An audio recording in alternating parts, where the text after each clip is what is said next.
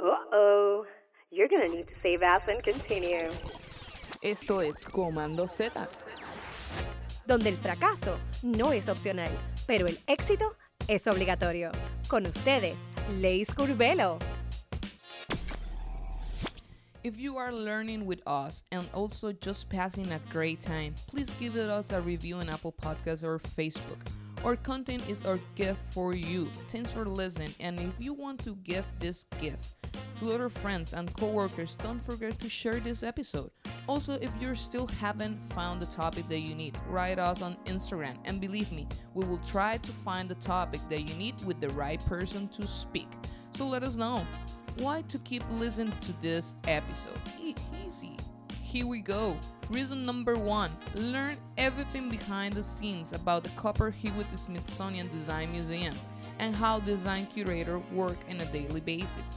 Reason number two listen how it works this profession, but most important, how to deal with everyday challenge. Reason number three understand how many designers are involved in the construction of an exhibition, how maybe you can be part of it. Cristina de Leon is the Associate Curator of Latino Design in the Cooper Hewitt Smithsonian Design Museum in New York. From 2010 to 2016, De Leon was the Associate Curator of the Americas Society, where she works in its positions and publication focused on modern and contemporary Latin American art. Also, she worked before in the Metropolitan Museum and in the cloisters. Currently, De Leon is in on her doctoral research on the Bard Graduate Center that is focused on design and decorative art in Las Americas. Without further ado, let's start the show with Cristina de Leon and design curator, the good, the interesting, and the hardest. Así que dale oído. Estamos en un episodio más de Command Z Podcast y hoy tenemos el honor de estar aquí en el Copper Hewitt eh, con Cristina de León. ¿Cómo estás, Cristina? Muy bien, gracias. Estoy súper feliz de estar aquí. Esto ha sido una súper oportunidad. Y hoy vamos a estar hablando eh, específicamente de cómo los museos eh, trabajan, ¿verdad?, en conjunto con nosotros para la educación y el diseño. What is the design, uh, what is the, Design Copper Hewitt uh, Design Museum about?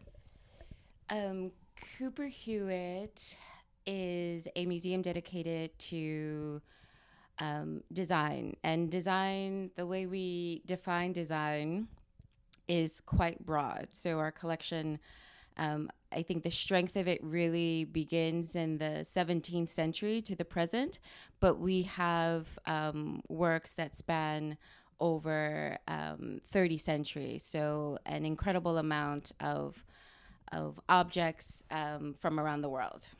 So it's really broad. It's really broad. it's really broad, and we have things like match safes and chairs and ceramics, um, but we also have things like telephones and cameras. Um, so a very broad range of what design is and what design can be.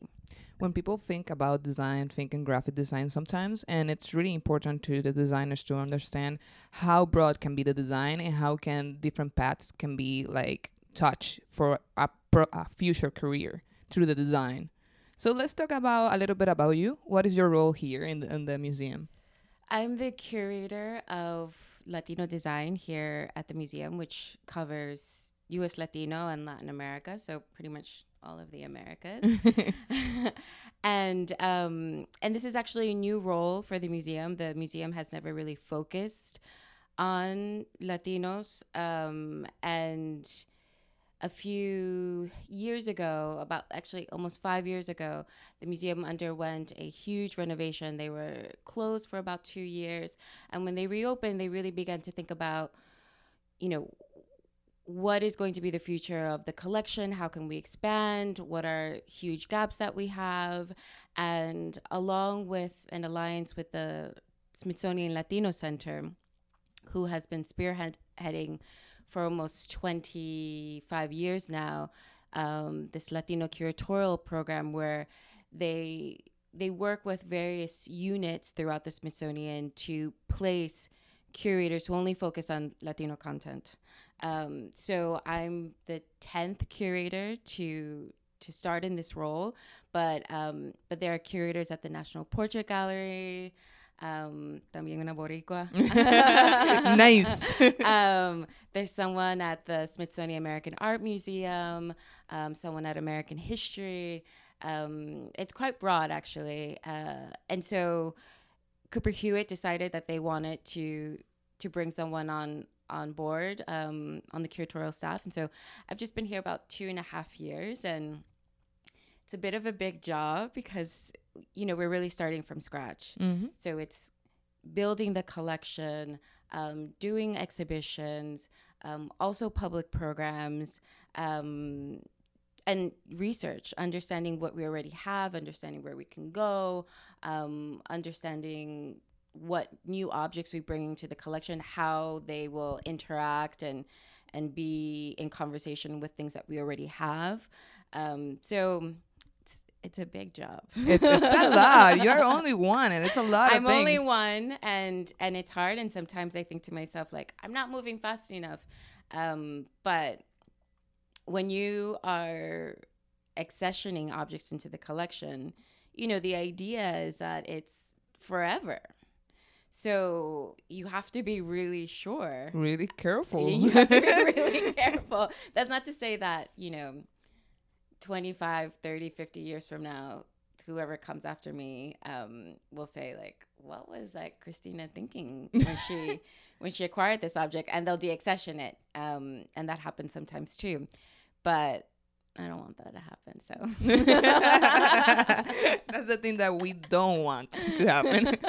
so, for the people that don't know what is a curator um, and how it works, can you explain a little bit? Yeah. So curators are essentially people who work in museums who help um, produce, organize, and and work on the things that you see in the museum. So curators help to well first they take care of the objects that are already in the museum, right? So a lot of museums for the most part they've had collections for a long time and when curators come their job, their role, their primary role is to take care of those objects.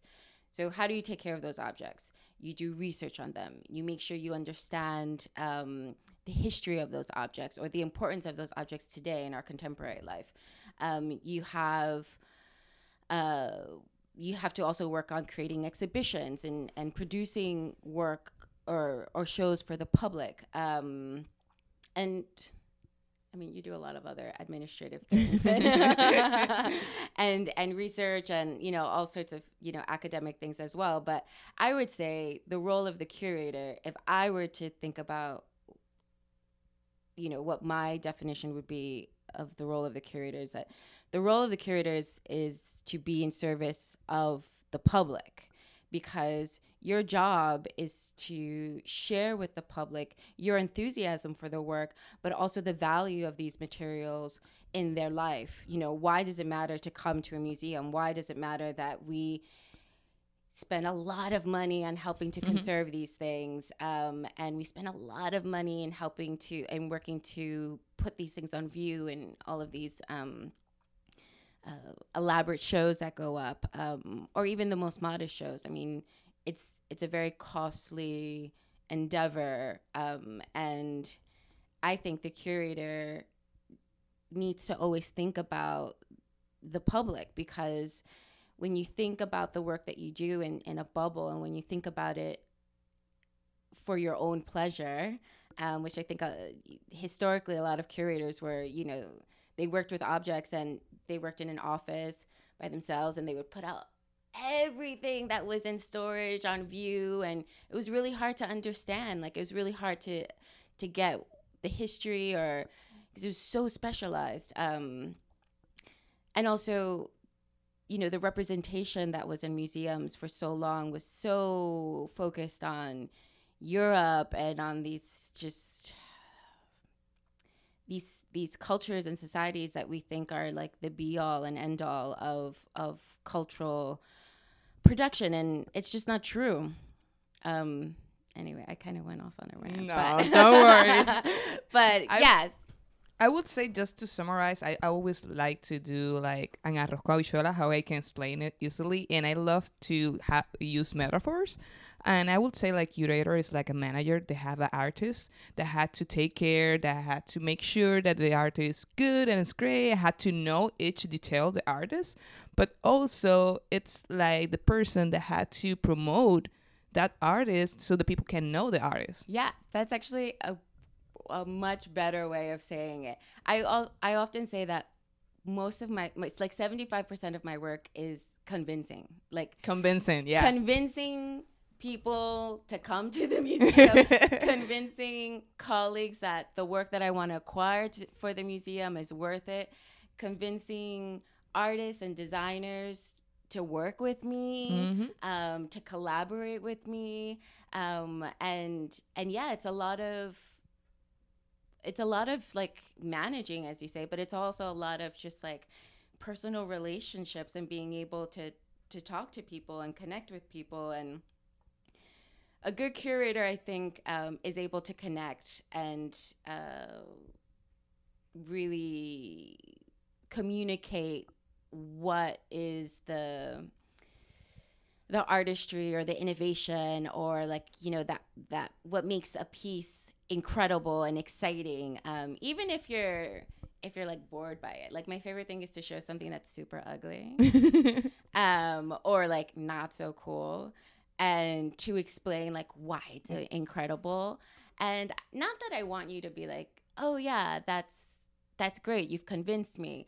But i want you to be like huh now i understand it a little bit better and maybe like either my opinion has changed or actually no now i'm very sure that hate it That is the- trash I think I think that is a great part. You know, using the same metaphor, it's really interesting how you can do exhibitions as people do concerts. So you are trying to attract the public so the people can enjoy something. Um, and using the exact same metaphor, it's really interesting how people can be amazed with a song and can be hated too. yeah So in this point, you have a piece that maybe is not so beautiful, but people is like, uh huh, I like now because it's explained it better. It's true. I just did a. I just finished a, a show that just closed recently with a designer, filmmaker, and artist named Rebecca Mendez. She's from Mexico City originally. Now she lives in LA, or she's actually she's been living in LA for a long time. But um, she wanted to do a show that focused on the story of of Moctezuma and the last Aztec king, and and this collection of birds, this aviary that he had. He had thousands and thousands and thousands of birds. Um, and when Hernan Cortés defeated the Aztec Empire, he he burned the aviary. He killed all of these birds, and he killed all of Tenochtitlan, which was not, which is the what was the center of of the Aztec Empire and what is now Mexico City. But before all of that destruction happened, him and his soldiers wrote a lot about these birds. They sent some of these birds back to Europe, um, and so it was interesting this this moment of destruction, but also this fascination. So Rebecca says to me, um, "I want to to do an installation that looks at this story." It's just like, yes, we, let's do that. Um, that is dangerous at some point. It was it was really hard because it was very outside of what we do here in terms of design. okay. And we had half of the show were objects from our collection that was all focused on like birds and how birds have actually influenced designers, you know, throughout um, the centuries. Um, but the other half were um, bird specimens from natural history. Oh. And the birds were all, they were in the cases mixed in with the objects. And the birds were, but they weren't, you know, um, mounted as if alive. Like when you go to Oh, the museum and, you know, it's like, oh, Mhm. you know, It looks fake. yeah. um, you know, they looked super dead. They looked super dead. And Oh. people, and I would, I would stand there sometimes in the gallery, just like fake look, acting like I was looking, um, just to see like people's reactions. And sometimes people would come in and they would be horrified, and and they'd be like, "No, I don't want to go in," or like, "What the hell is going on here?" um, and then they would read a little bit and then they would get interested and then all of a sudden they're like spending all of this time in in this space and they're reading and they're looking um, and then sometimes they're going through the space and they're just like criticizing the whole thing but they stayed you know like That's the whole idea. yeah. so it's like they're there and they're you know they're they're annoyed or they're angry or they're just like you know i don't get it but they keep going um, so you're absolutely right i mean is, i've never thought about it like that but it is like that You know, for me, it's really interesting how this museum can use the user experience so well. Um, I always say in the podcast that user experience is not only web design. You can use user experience so many different like um, entertainment, like uh, theater, like movies, whatever. User experience is really important, and how this museum can translate you a, a different like emotions through the user experience it's amazing. Um, I visited the museum I think three years ago or something. Um, I don't remember. I have a bad memory. Um, and for me, it was really interesting that you have. I, I don't know if that system um it's it's now, but they have like a pen. yeah the tables and the pen Oh my god, that is so great! So you can pass and you can um basically um save your favorite parts of the collection, and after you can go to your house and you can see through the page all the things that you save. So the user experience it's so well that you can repeat your visit from your house. yeah So now you are saying that the user experience and thinking about how you can portray emotions, it's so important, no matter what kind of design you're making. No, it's totally true. And, um, you know, when you first came to the museum, that technology had never been used, had never been used before. And, um, and it was really new and, and exciting. And, and the reason why the museum did that was because they didn't want people on their phone. Mm. They didn't want people to just be like taking pictures of things and and spending their entire time on the phone or or being guided by an app and then again you're spending all your time on on your phone. Um, so that was like a really big preoccupation for the museum and I think at that moment they they figured out this brilliant solution and now we're actually thinking about the next iteration of the pen like what else can the pen do? Um, and you know how can we incorporate things like sound? And how can we um, incorporate just various tools that right now the pen doesn't give you? Um, but yeah it's it's funny when we are walking through the galleries and we see people like using it. using it because um, you know we also have these digital tables that you can use the pen to to design and to draw and to just like look at other objects in the collection um, so it's become this tool that you come into a design museum but then it also gives you the ability for you know maybe like I don't know, the 10 or 15 minutes that you use it to be a designer if you're on the tables. Um, and, and I think that's kind of special because when you go into an art museum or, you know, a, a traditional art museum, you rarely have those, that, that time where you can be an artist or feel what it's like to be an artist. Uh, and Cooper Hewitt figured out a way to, to provide that to the public, even if it's just, you know, for five minutes. Some people think when they go to the museums that it, that is so far because I don't have the skills, for example. And here you can feel it. You can see like people doing it and how the kids love it and enjoy and be part of the museum. So it's really important. So let's talk about how is your a normal day in your life as a curator. a normal day in my life. Um, that so obviously I spend a lot of time in the in front of the computer, like writing emails like everybody else. But Besides that. but besides that, um, so there are a few things that I think about. One is acquisition. So I'm, I'm constantly trying to find objects and things that we can bring into the collection and, and thinking about how I can find the money to buy these things too. Um, I also we also have a series called a public program series called Diseño, um, and this is a series that focuses on um, Latino design, contemporary Latino designers working here in the United States, and bringing them to the museum to do um, a public talk and a public, some kind of public workshop too. Um, and the museum had already been doing this, you know, two years prior to my arrival, and this is something that I like feel very passionate about in terms of continuing and expanding further. So I spent a lot of time also working on how you know who's going to be the next person to be foc- to be highlighted in diseño. Um, so that's one thing that I work on, and then exhibitions.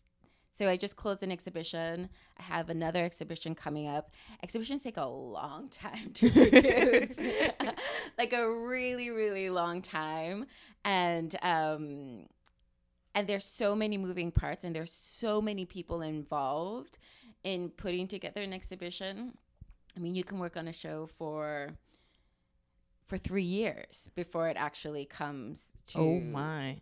you know, like the shows that you see, the largest shows that we have, which are in rooms that are or galleries that are like eight thousand square feet. That's the work of three years. It's a lot. It's a lot. I mean, I was in one moment I was say like I can be like I can be like in the same page with you because I do like, event production, but it's not the same. It's not. The, it's not the same. It's well, then the- you know, then we do projects that are like a year, a year and a half, which are much more smaller. So we're just like filling a gallery, or you know, and that's using uh, our our usually using our permanent collection. But I'm working on a small show now on on on cochineal, and and I'm you know, it's not a big space, but I've spent a year trying to fill 500 square feet of gallery Oh a whole year. Can And you explain a little bit how is like the process? So first, you come up with a concept, and you have to come up with like a list of objects. Um, and once you come up with a list of objects, we usually present, you know, the idea, some sample images, um, and we present that in front of um, our fellow curators, but also our director of curatorial. Um, and you get feedback. You write a proposal um, and and if it's good and you know things are okay then you move forward. And if you get feedback that you need to work on it a little bit more you know then you go back and you work on it a little bit more. But usually a lot of our work is trying to see if an idea that we have is even viable to be presented. Because if you haven't done your homework and if you haven't really thought about like what is the narrative of the show um, what kind of objects could we possibly have um, what do we have in our collection versus lend getting loans from other museums which is you know a lot of work too. Um, so all of those things you you have to do all of that before you even present the idea to your colleagues. And then when once that happens then you work on your check what's called a checklist um, which is you know all of the objects that you're going to have um, on on view um, and then you work with exhibition designers. A huge part of the work that we do is done in collaboration with exhibition designers. Um, you can have a great checklist but if you have a really bad exhibition designer your show is going to look like trash um, How, what is the work of the exhibition designer? Just to define. so exhibition designers essentially they take every single object that you have that you say that you're going that you would like to present and they figure out and you tell them what your story is, what kind of narrative you want, the flow, the the sort of essence or feeling that you want the visitor to have in in the exhibition and then they see it through. So they design everything. They'll design the cases. They'll design um, the colors on the wall. Um, they usually work with a graphic designer who will then create the graphic identity for the entire show as well. Um, so what you see in the museum is not just the work of a curator, but it's usually the work of an exhibition designer as well. I would say, you know, w- what you physically see is is probably like 50-50 when it comes down to it because the exhibition designer um, creates all of the plans they do architectural drawings you know as a curator you have these ideas of what the show what you want the show to look like but the exhibition designer is the person who really brings that show to life um, within the gallery spaces if you have to build a wall you know all sorts of things um, that's what the exhibition designer does Now I'm taking notes in my mind. I know a lot of people don't think about exhibition design um, because you you come into a show and it's you don't think about all the all the yeah, sure. all the things that went into putting together the show. You're just like, oh, this is nice. Or like, Now I will. yeah, or like, oh, this is really boring. Um, and and it's so much of the work of the exhibition designer. Um, and sometimes you know it's one designer, and sometimes it's a it's a team of designers that work on a show. Um, it's it's super complicated. Um, and then you have conservators that also tell you how the object should be displayed. So I can say, oh, I really want this textile to be hanging on the wall and I want it to be really really bright and I want I want people to like have see, see it almost like a spotlight on this textile. And the conservator will come in and say no. I don't think so. If we put this spotlight on this textile you know you're going to have the show up for 5 months and that's going to create a lot of light damage to the textile so I just had this, you know, beautiful idea of how I wanted this to be shown. And maybe even the exhibition designer was like, yeah, I love that idea. But then the conservator comes in and she's like, I don't think so. oh my. Because it's going to it's going to hurt the object. hmm So it's really so many moving parts. it's so many moving parts. There's so many people that are involved. Um, and then not after, you know, the conservator has said how we can display the objects in a safe way. The exhibition designer has done it, has done the design. But then you have people who fabricate all of the furniture, who fabricate every single element. Um, you know, if I want this cup on a little pedestal and I want the pedestal to be the same shape, if my cup is round and I want the pedestal to be the same shape of the cup so that there's nothing around it and it's like a perfect um, height and width, someone's going to make that. Someone has to make that. And they have to be very skilled at making that. And they have to do it very precisely. And then you have the person who comes in and places it and installs it and puts it all together. So, for instance, this show that I just did, which is about 600 square feet of space, about 50 people worked on that show from st- 50. 50 people from start to finish. Wow. Can you mention like four names of different designers that are involved in that kind of work? So you have the exhibition designer. Designer. You have um, an inter- we had an interactive, so we had an interactive designer come in. We had a programmer, so the interactive designer obviously you know designed the interface and things like that. But then we needed a programmer to to do all of the back work for it. Um, we had conservators. We had um, what are called sometimes they're called museum technicians or art handlers. Um, we had fabricators, not to mention um, collections managers. Collections managers are people who their whole job is just to take care of the collection. Um, not in the same way that we take care of the collection. Like they take a, care of like the physical um, environment of the collection, the movement of the collection. If you are from, you know, Museo Arte de Ponce, and you're like, Christina, we're doing a show on 19th century chairs, and there's a chair that I really like in your collection. Um, I can go and see that chair, but I need to talk to the collections manager so that she can pull the chairs so she can um, tell me what the condition is of the chair so that she can call in the conservator to so that the conservator can say ah yeah this chair is is is in good condition and it's sturdy and it can travel to ponce.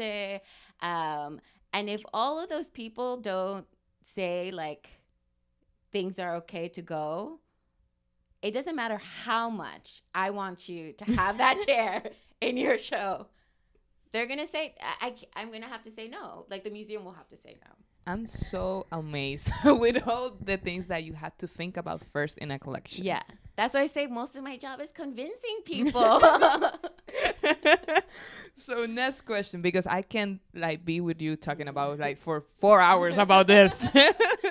you worked previously on the Met Metropolitan Museum. How is the difference between the Met and this museum in terms of like the collections and the curator process? yeah, it's there's a lot of overlap. There's a lot of overlap in all kinds of in every kind of museum work that you do. The thing about the Met was that I I went to the Met soon after I graduated from from college and, you know, I didn't know what I was doing. and, and the Met is like it's like a small city. It has Exactly, yes. it has its own way of working. It has uh, its own bureaucracy and hierarchies. You know, it's it's massive. It's massive. That's the correct word. It's massive, and the way that they present work is very very different. You know, everything is within the context of art and artistry and masterworks and and just like the highest of the highest kind of cultural production that ever was. You know, that's that's what they want to show. They're encyclopedic in that way and and they want to have the best of the best on view. They have a lot of bad stuff in, in all museums have like a lot of horrible things that will never go on view. But you know, that's what you get when you go in there. And you, and you walk in and the architecture is massive and everything is just like big and overwhelming. Um, but the way they talk, you know, it's it's a little it's not completely rare but you don't often hear or when you go there you don't often see in the labels or in the kind of exhibitions that they do process. Like they don't talk about how works were made or the process of making certain things or materials. Um, they refer to everyone as an artist whether that person thought of themselves as an artist or not. Um, everything is art. Here, we refer to everything as objects. Everything is an object, and um, and art is kind of like a dirty word. we don't use the word art here. We use design with a capital D, and everyone is a designer. And even if someone was an artist, we'll still find a way of talking to them, talking about them in terms of design um, and as being designers. So, and we like to also think about um, the way objects were used, the way things were made, materials, process, labor.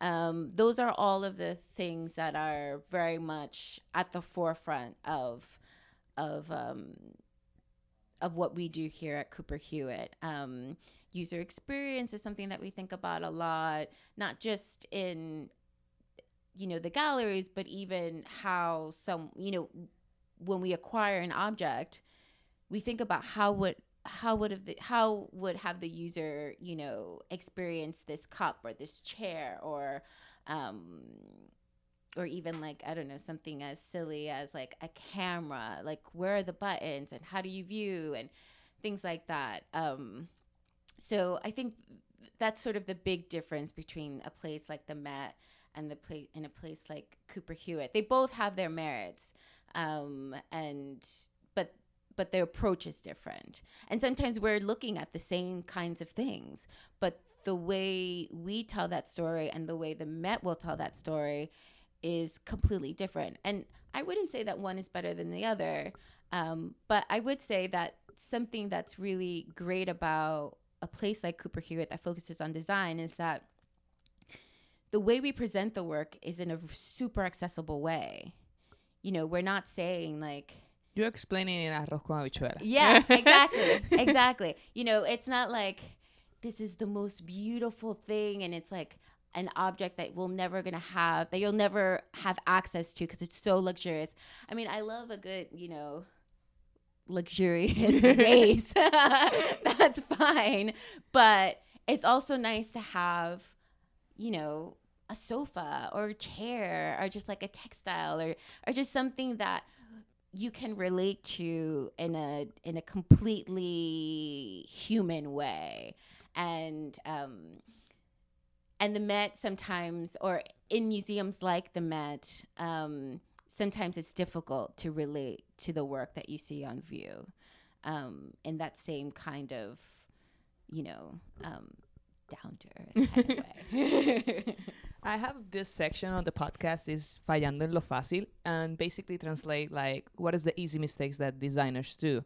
So I was really interested about how a designer can approach to be to, to do a collection here, like put some elements of, of the work in in, the, in one of the collections here. So what is the easy mistakes that designers do when try to approach to the to the museum?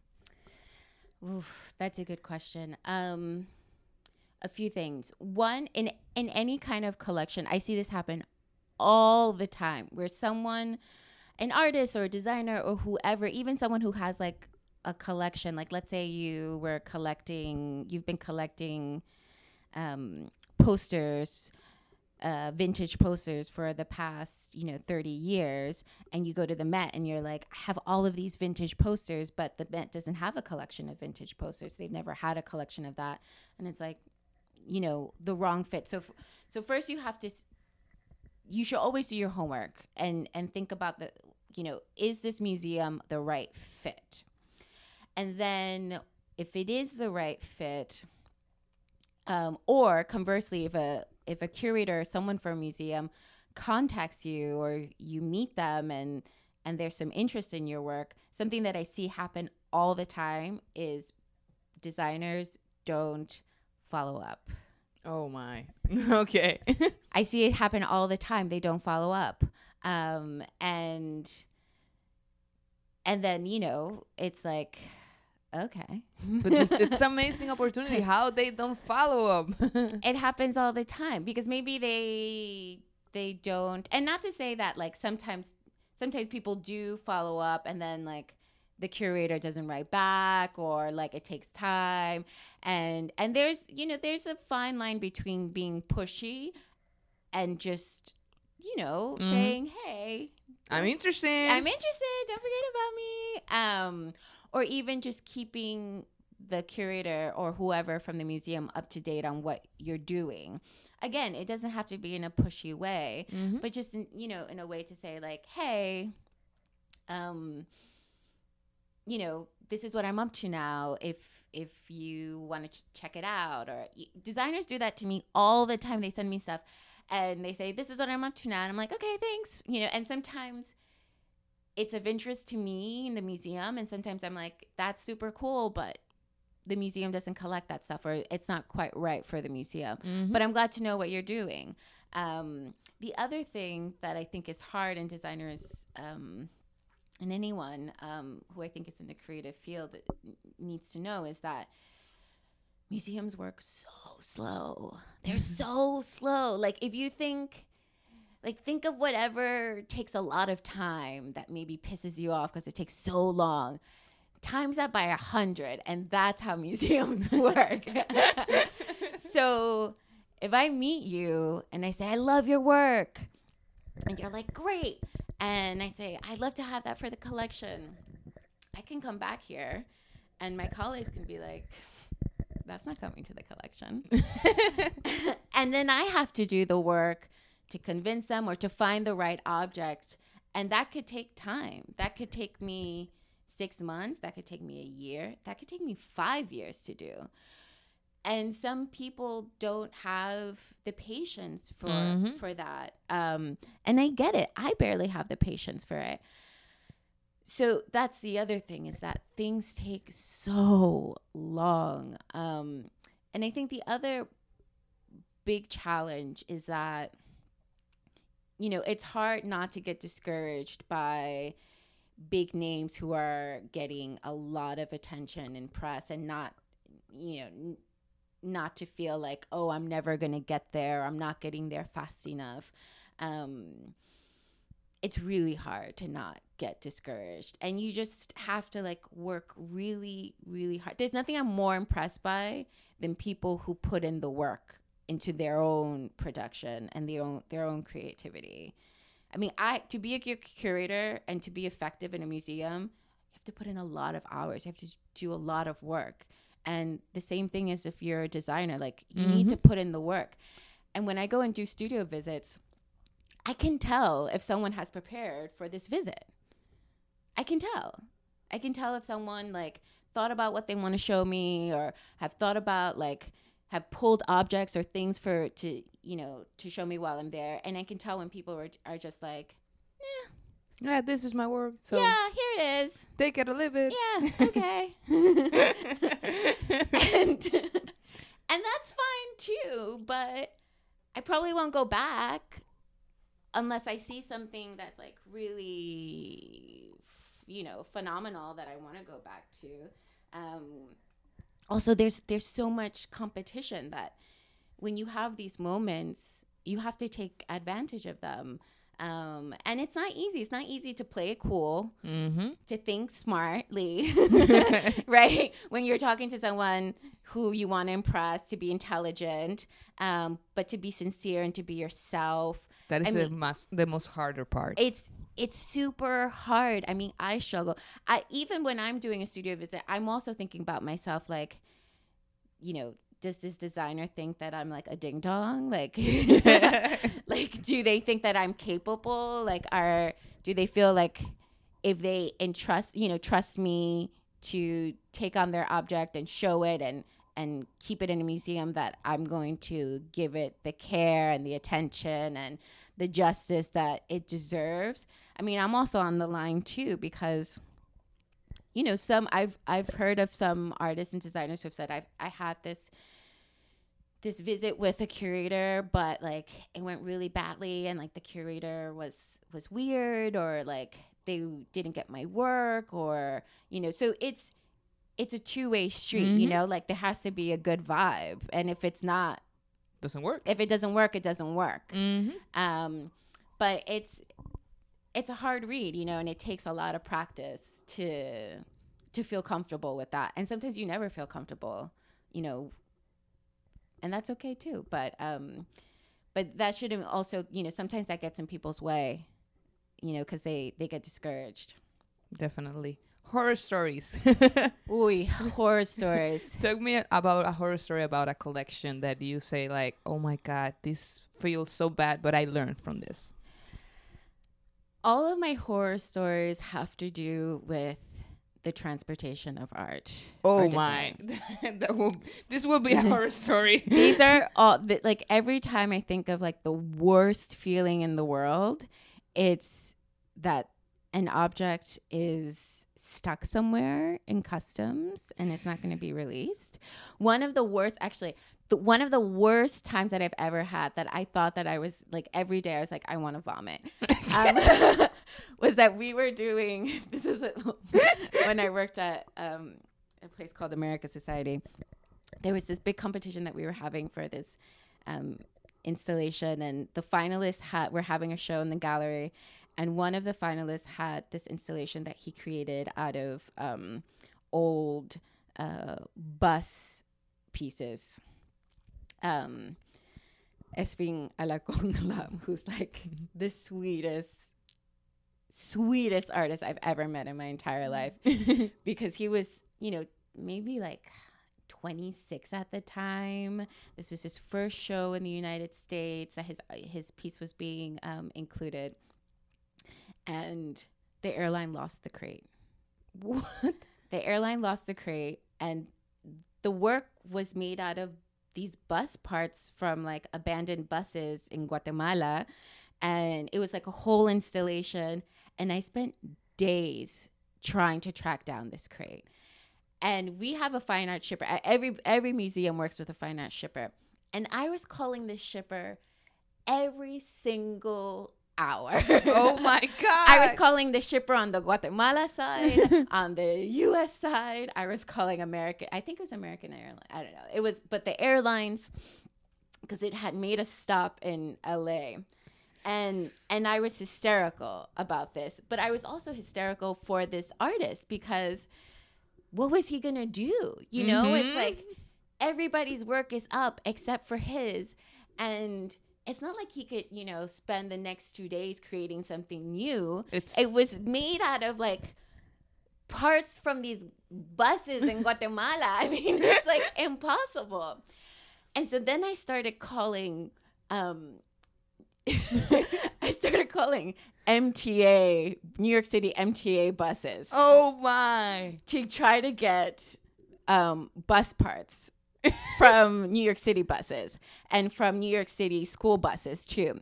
I must have called like 20 bus companies, like the yellow school bus, and then, you know, my boss had a connection with NYC with the and MTA, New York City MTA to try to get someone there. I mean, I made so many phone calls to try to get some bus parts because I thought, okay, at the very worst, I can get some New York City buses, abandoned bus parts.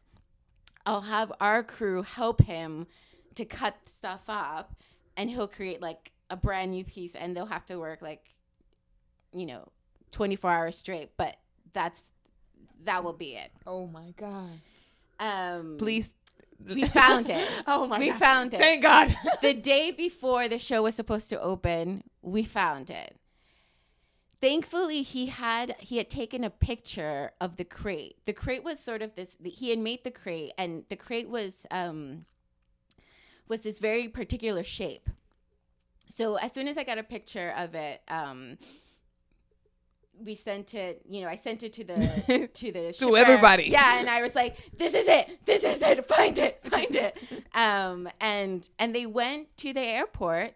This is how it finally happens. That they went to the airport where they have this warehouse of of just like things that they don't know who who owns it or they're trying to figure out where it's going and they found it there and what happened was that when it made a stop in LA someone didn't scan it correctly oh my. so it got to New York but so the whole time it had been at JFK right so oh what? so for seven days, it's it's been in JFK. It's just been sitting in JFK, but they didn't know what it was because it hadn't been scanned properly for its New York trip. You know, from the LA to New York trip. So So no one knew. So something so simple. So it kept saying like it's in LA, in LA. So at at LAX, they're like it's not here, it's not here, and and we're like, but why does it say it's there if it's not there? And then finally they're like, oh, it's it's actually in JFK. Um, That and they found it there, and it had been in JFK the whole time, and that is probably like the biggest horror story. We still laugh about it. Like sometimes I see him, and we laugh about it. Um, but he was like, "I can't believe you you worked so hard to try to figure this out." Um, So you learn to just be like really persistent. well, so much of my job is also like problem solving. Like, I go into this like crazy gear where I'm like, oh my god, you, you're giving me a problem now. Like now I'm gonna think about five thousand different ways I can I can make this work. Google. And I'm just gonna keep going and going and going and going until I find a solution. Um, which which that's a lot of this work. The work is also problem solving because you're going to come and that's any kind of job. Like you, things aren't going to go great. Actually, they're most likely going to go to shit. And so if you're if you're not ready to think about a solution or if you um break down i see this happen a lot where people just like break down and they they're just like i don't know. Like every time i hear somebody say like i don't know and i'm like what do you mean you don't know? Like use your brain for five seconds and think about a solution because i'm already thinking about solution and we all have to think about a solution. Um and i also i think that's what what what helps you to really progress and get better you know is Mhm. is how do you handle um, adversity We are almost finished, but I really want to know if a designer, a young designer, want to, in some point of their career, want to have exhibition here. What is the steps that they have to follow to accomplish that goal? oh that's a hard. that, You know, I'll, I'll probably say more like if you want your work to be shown or if you want to make connections because exhibitions are a little bit trickier.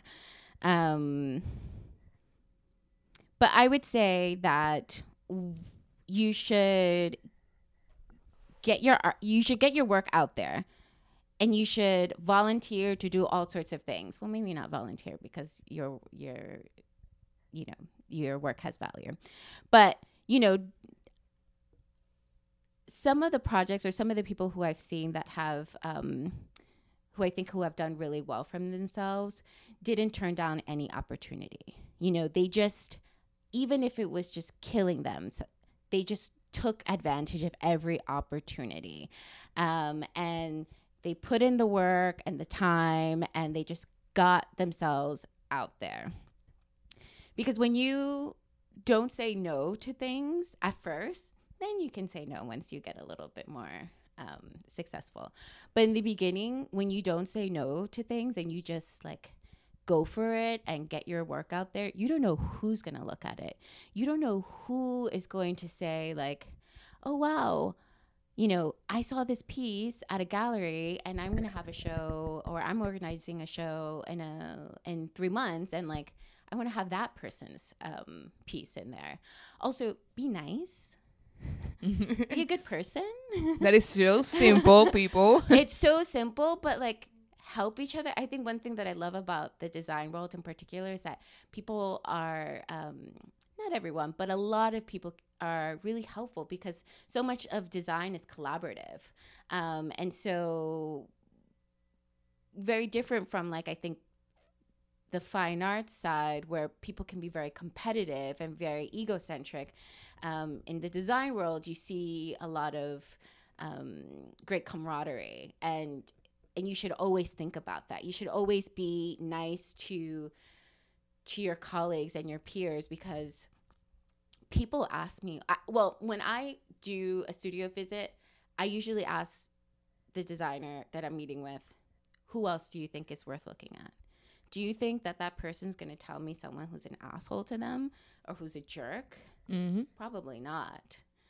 So those are all things that you know you should think about, um, and also don't get discouraged. It's gonna take time, Mm-hmm.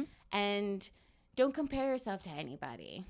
That is the, one of the hardest ones. It's so hard. I compare myself to people all the time, and then I tell myself stop because you know I'm never gonna be them, and they're never gonna be me, and we have different ways of doing things, and our trajectories are gonna be different, and that's okay. Um, and the same thing, you know, for people who are artists and designers, like don't compare yourself, like just do you, and keep it moving, and know that like the work that you do, you're doing the best that you can. Um, yeah. Final question, just to finish. What is what was your first job, and what do you learn from that that you apply now? Oh, my first job was at the Met Cloisters. wow. Yep. I worked in education and I was the person who greeted all of the groups. Oh my. and so I would have to give them like the rules and I'd have to take all their book bags and coats like in the rain and the snow when it was like nice outside when it was really hot outside. So I'd have to deal with everyone's emotions um, and the cloisters is a very particular place because you know it has all of this these medieval architectural elements um, so people already have these like expectations when they're coming in there um, and they also want to touch everything and like you, you can't touch anything. Um, and it was really hard. Like i thought that i was going to be so cool working in a museum and it was so tough dealing with the public every single day.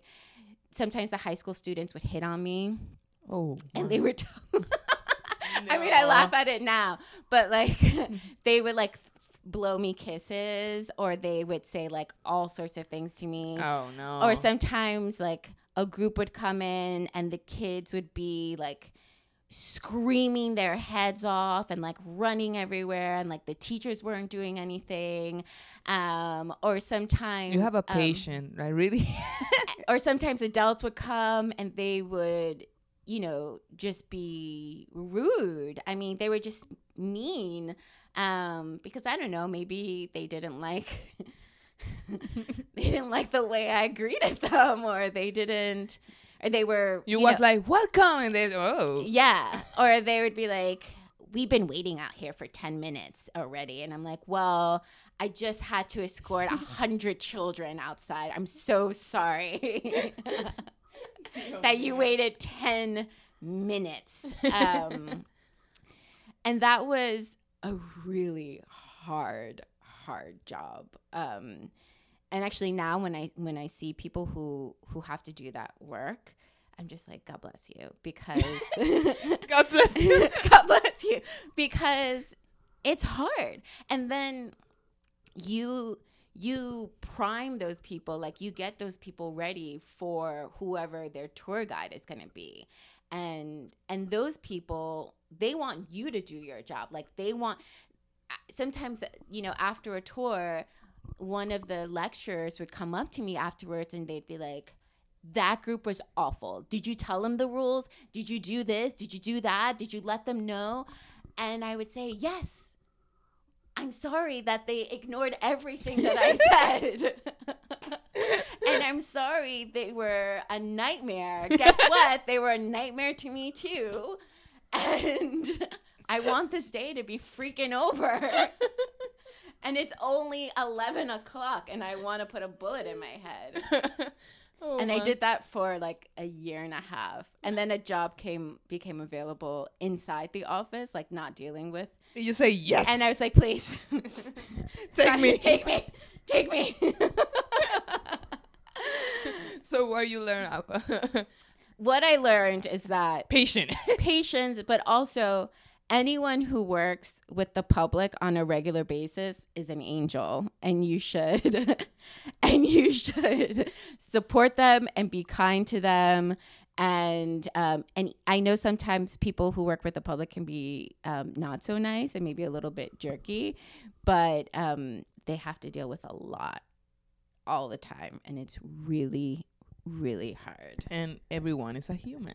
and everyone's a human being. Like people have feelings and Bad um, days. and sometimes they have bad days and and that's you know that's what it's about. Like you just kind of have to have a little bit of compassion. Compassion. Right? I love this finish. Compassion, people. Compassion. Yes. Thank you so much, Christina. This is- Thank you. this was amazing interview. Mm-hmm. I know that people will learn a lot with this. Thank you so much. Thank you for being so kind to let us be here in the cupboard. It's my pleasure. Será hasta la próxima, amigos. Puedes buscar más episodios a través de nuestra página web comanzetapodcast.com o seguirnos a través de Facebook, Spotify o desde tu iPhone en la aplicación Podcast como Coman Z Podcast y también desde tu Instagram como Coman Z Podcast PR. Coman Z es traído a ustedes gracias al Museo de Arte y Diseño de Miramar, Sorry Rep by Alice Cabrera, Colmena 66 y Piloto 151. Las opiniones vertidas en este programa son de exclusiva responsabilidad de quienes las emiten y no representan a Coman Z Podcast ni a sus auspiciadores.